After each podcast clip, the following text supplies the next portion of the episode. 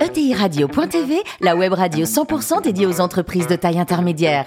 Animée par Alain Marty, en partenariat avec l'Union des marques et Généo Capital Entrepreneur, la société d'investissement des familles et des entrepreneurs qui voient loin.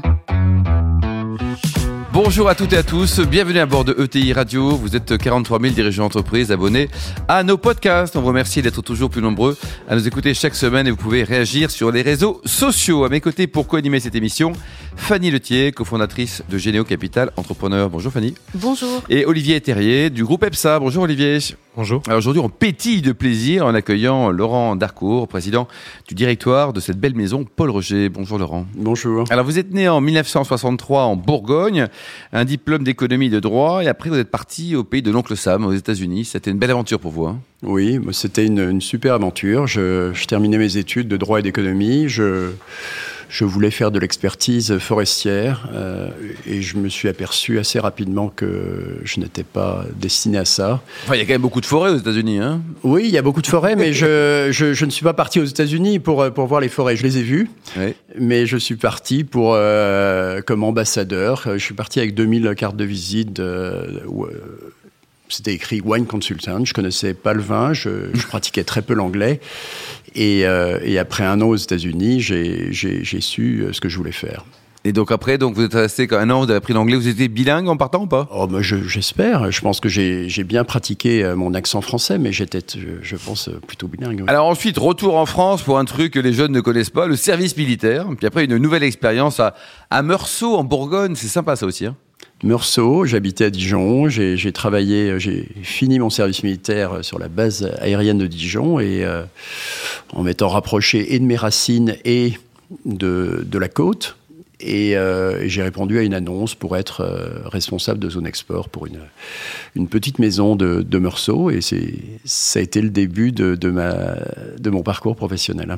Ça se vend très bien quand même. Est-ce qu'on a besoin d'un directeur export d'ailleurs? Parce que ça se vend naturellement, le Bourgogne, non? Euh, Je pense qu'aujourd'hui, c'est plus simple. C'est peut-être compliqué parce qu'il n'y a pas de vin. C'est ça. Mais, euh, mais à la fin des années 80, ouais, début des années 90, il y a eu quand même une petite crise. Euh, oui, il y a d'autres pays qui produisent d'excellents puits de noir et chardonnay. Alors, dites-nous, Laurent, donc c'est en 1996 que vous posez les valises en Champagne, d'abord chez Bruno Paillard, et après vous avez rejoint votre nirvana professionnel, la maison Paul Roger, c'était en 2006. Un mot sur l'historique de cette belle maison familiale. Paul Roger, euh, créé par Paul Roger, Paul le, le prénom, P-O-L, Roger, en, en 1849. Paul Roger, un, un des rares, euh, un, un, des rares fondateurs de maisons de champagne à, à être euh, un local. Il y a eu beaucoup. Il n'était pas allemand, il n'était pas. Exactement. Euh, son père est, son père était notaire à Haï. Et euh, il a créé sa maison et il a, euh, il a très jeune, hein, parce qu'il avait moins de 18 ans quand il a créé son, son entreprise. Et très vite, il s'est installé à, à Épernay, à Épernay après Haï. Et oui. Et non pas à Avenay avant Haï. Et, oui. et, euh, et, et, il a commencé à, élaborer du champagne.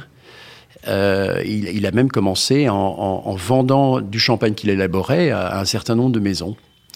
Jusqu'au jour où euh, son agent anglais, parce qu'il a, il a très rapidement travaillé euh, à l'exportation et principalement en Angleterre, et son agent anglais lui a un jour dit, mais tu fais un champagne formidable, pourquoi est-ce que tu, tu ne le vends pas sous ton nom quoi? Pourquoi tu ne développes pas la vente de ta marque? Et ça a été le développement de la marque. En quelle année la marque a été créée? Oh, c est, c est, Ça date du début de la maison. Je veux dire, il avait ouais. déjà sa marque, mais euh, il a mis son nom sur ses bouteilles. Et dans la deuxième partie du, du 19e siècle, ça s'est beaucoup développé.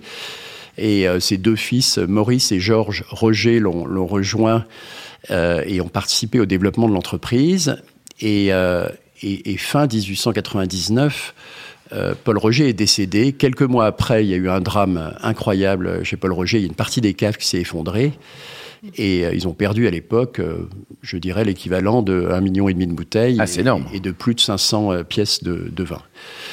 C'était grâce à la solidarité champenoise, grâce, au, grâce aux, aux autres maisons sparnassiennes, ils ont réussi à s'en sortir quelques mois euh, après ce drame, euh, alors ils étaient incroyables parce que c'était vraiment du, le, début du marketing, on a retrouvé dans les archives de la maison des courriers euh, des courriers qu'ils ont envoyés à tous leurs partenaires partout, en Inde, aux États-Unis, en, Angleterre, en disant mais voyez, je ne sais plus comment s'appelait ce, magazine qui relatait ce, drame.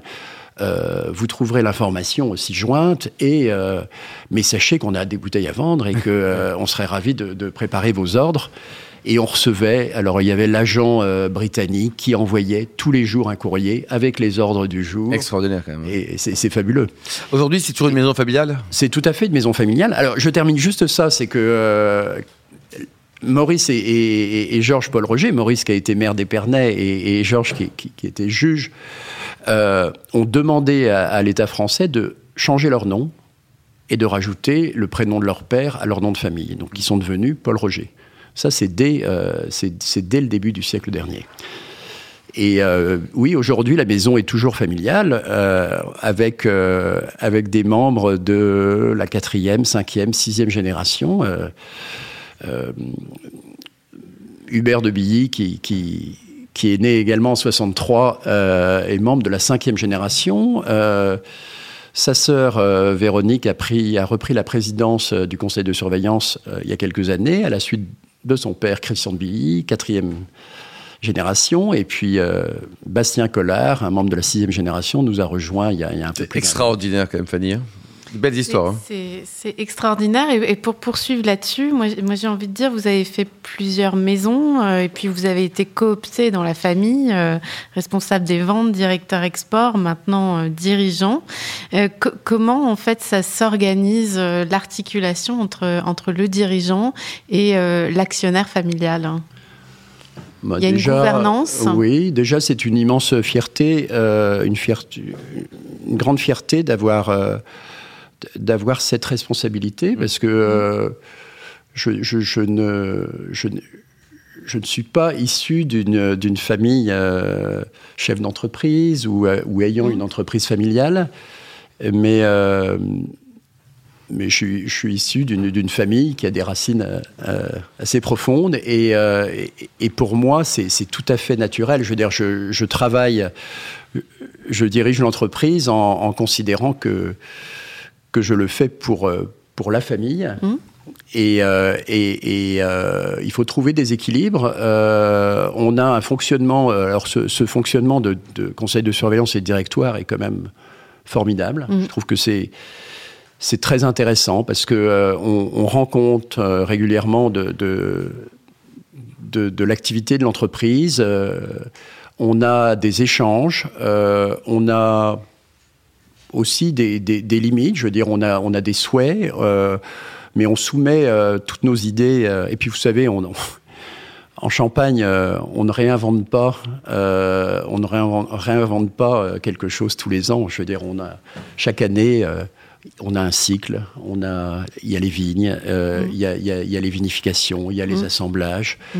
Et, et, on essaye, on, est, on, est, on est plutôt très traditionnel et, le plus gros challenge pour nous, c'est de, de, de, réussir à mettre chaque année, et le, vin le plus, plus dur à réaliser pour nous, c'est le, le brut non millésimé. Bien sûr. Combien de bouteilles au total? 2 millions de bouteilles sur Oui, environ 2 millions, un petit peu plus de 2 millions de bouteilles en, 2021, probablement un peu trop par rapport, parce que vous savez, on, nous, on, a euh, entre 5 et 6 années de stock en moyenne euh, dans, nos cas. Pas que ça s'écroule là, Laurent. Pas que ça s'écroule. Non.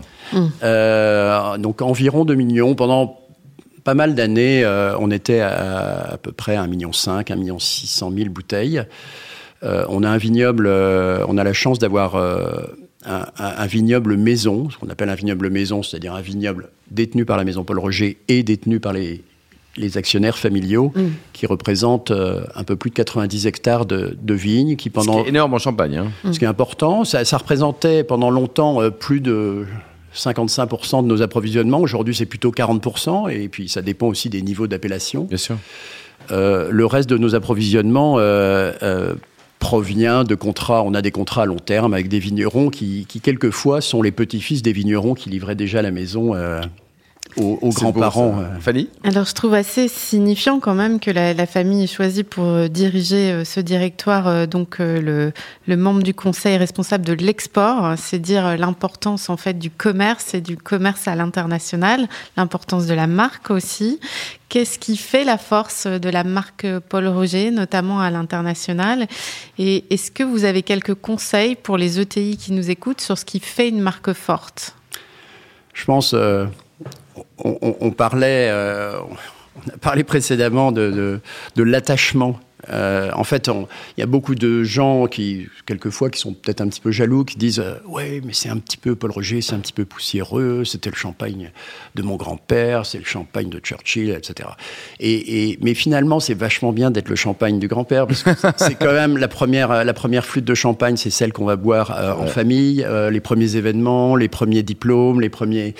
Et, et puis, oui, oui, on était le champagne de Churchill, et Churchill a été un formidable ambassadeur pour, la maison parce qu'il était attaché au millésime de la maison.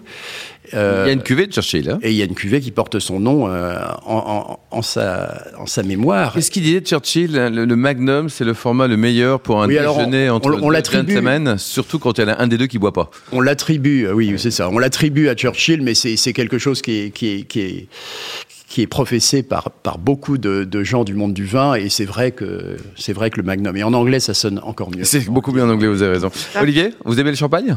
Oui, absolument.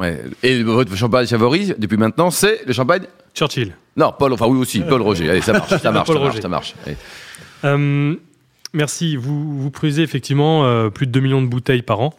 Euh, vous gérez un stock de plus de 9 millions de bouteilles qui vieillissent dans des kilomètres de caves. Je m'interroge particulièrement sur vos achats de production. Euh, avez-vous entamé des démarches d'éco-conception avec vos fournisseurs? Je pense notamment à la filière du verre, papier, carton. Comment se comporte le marché vis-à-vis des achats responsables Bien sûr. C'est quotidien, hein. ces réflexions sont quotidiennes. Euh, déjà, ça commence au niveau de, la vigne, de la champagne, et là, il y a eu des engagements euh, de la profession. C'est important parce que vous avez beaucoup de gens, quelquefois c'est facile, euh, je dirais que c'est plus facile dans d'autres régions viticoles où vous avez une propriété et le domaine autour de la propriété d'initier des démarches, euh, de, des démarches euh, au niveau de l'environnement, au niveau des pratiques. Euh, en Champagne, c'est extrêmement morcelé. On a des approvisionnements qui viennent de toute la Champagne et c'est fondamental que, que, cet engagement et probablement que la Champagne était en retard sur ce domaine, mais, on a beaucoup avancé et grâce à notre interprofession qui est très forte, c'est-à-dire les vignerons avec les négociants, ensemble, qui co-dirigent l'interprofession champenoise. On a euh, initié des, changements et des engagements importants euh, au niveau des certifications, au niveau des, produits de traitement, etc. Euh, au niveau des des produits, au niveau du verre, ça fait déjà un, un certain nombre d'années qu'on a allégé que la bouteille champenoise traditionnelle, alors il y en a qui ont des bouteilles spéciales, hein. il y en a qui, qui, ont besoin aussi d'avoir une bouteille spéciale qui, qui pour identifier la marque. Euh, si ça continue, on va bientôt avoir une bouteille spéciale euh, chez Paul Roger, parce que, je veux dire, la bouteille champenoise va peut-être devenir une bouteille ah spéciale, parce que... Euh, on a autre chose, quoi. Voilà. Mais euh, mais la bouteille champenoise, c'est comme la bouteille bourguignonne, comme la, comme la, flûte alsacienne. Je veux dire, c'est formidable d'avoir une bouteille qui, qui, permet de dire. On voit identifie un terroir. Une Exactement. Et euh, bien sûr, on a. Euh, je, j'aurais pu vous amener une bouteille. Euh, on a retrouvé des bouteilles qui datent de, de, l'effondrement et parmi les, les, les, les, nombreuses bouteilles cassées. Elles sont très plates, non? On a, oui, mais elles sont pleines et on a ah retrouvé des bouteilles pleines euh, et, l'émotion, je peux vous dire, est, incroyable quand vous goûtez des vins qui ont plus de 100 ans. Et ça donne quoi alors? Parce que nous, on n'en a jamais goûté. Bah, euh, en fait, on, Ils connaît. Sucrés à l'époque ou pas? Oui, mais pas tant que ça. En fait, on pourrait penser que les dosages étaient, étaient, très importants, mais on a fait des analyses sur ces bouteilles retrouvées et, étonnamment, c'est plutôt des dosages classiques de brut. Ah oui.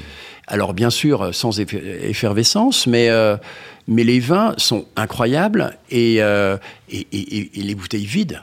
Hmm. Elles pèsent un poids incroyable. toutes les bouteilles étaient. C'est pour ça qu'il y a beaucoup de veuves en Champagne. C'était probablement. Olivier. Et enfin, donc parlons robotisation. Euh, récemment, une start-up a développé une flotte de drones capables de reconnaître la maturité des fruits et de les cueillir si c'est le bon moment. Euh, on pourrait imaginer un procédé similaire pour les vendanges ou pour des actions ciblées contre le gel, la grêle.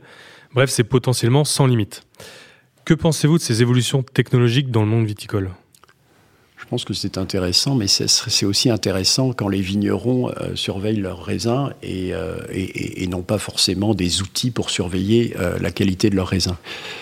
ce qui est fondamental, je, parlais de morcellement, etc., c'est que nous, nos approvisionnements viennent de toute la Champagne.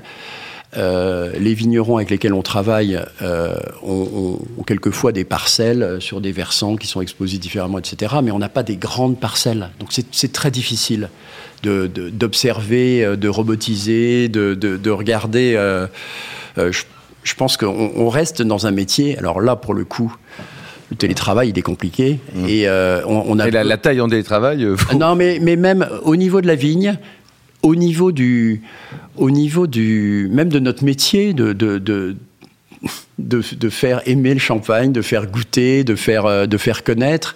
Euh, on, dit souvent qu'on est dans le people business. Je veux dire, le, relationnel est très très important. C'est ce qui nous manque d'ailleurs depuis deux ans. Bien sûr, parce que séduire en team, c'est pas facile. Hein. C'est compliqué. Qu'est-ce qu'on peut vous souhaiter pour cette année? Une super vendange là euh, Attention, pas trop de gel, pas trop de soucis parce que ça peut malheureusement arriver? C'est vrai. On a euh, la, nature est quand même euh, maîtresse. C'est vrai qu'on a, on vient de passer une année 2021 assez compliquée. Il y a eu un rebond important au niveau de, l'économie et des ventes. on aurait aimé pouvoir rentrer plus de raisins pour pouvoir mettre plus de bouteilles en cave. Alors on a un système de réserve en Champagne qui nous, qui nous permet euh, de le faire, mais exactement. Mais on a, on a vraiment besoin, euh, en effet, on, souhaite, parce que d'une part, euh, cette année, on va faire un, un, gros tirage de brut non millésimé, ce qui est bien, parce que ça va nous permettre de de, nous refaire une santé, mais euh, on, aime aussi avoir des années particulières qui nous permettent euh, d'avoir une illustration particulière de ces années en, produisant des millésimes, des blancs de blanc, une cuvée Churchill euh, incroyable. Et, donc on, souhaite vraiment, et, et, surtout on, a, on parlait de croissance. Euh, la croissance, c'est important, mais il faut qu'elle soit raisonnée. Mm. Euh, et, et, c'est très important, en fait, pour nous. Nous, c'est plutôt la recherche de valorisation pour être capable de continuer d'avoir de, accès aux meilleures euh, matières premières. Et on n'a pas d'ambition de, de d'augmenter trop notre taille parce qu'on veut garder cette taille humaine. Valoriser le produit, mon cher Laurent. Merci en tout cas, bravo, bravo pour cette magnifique euh, belle maison, hein, Paul Roger. On vous souhaite, allez, on va vous interviewer dans trois siècles pour voir comment ça, les choses auront évolué.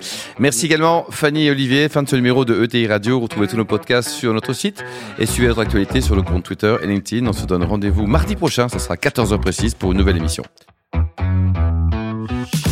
L'invité de la semaine de TI Radio.tv, une production B2B Radio.tv en partenariat avec l'Union des marques et Généo Capital Entrepreneur, la société d'investissement des familles et des entrepreneurs qui voient loin.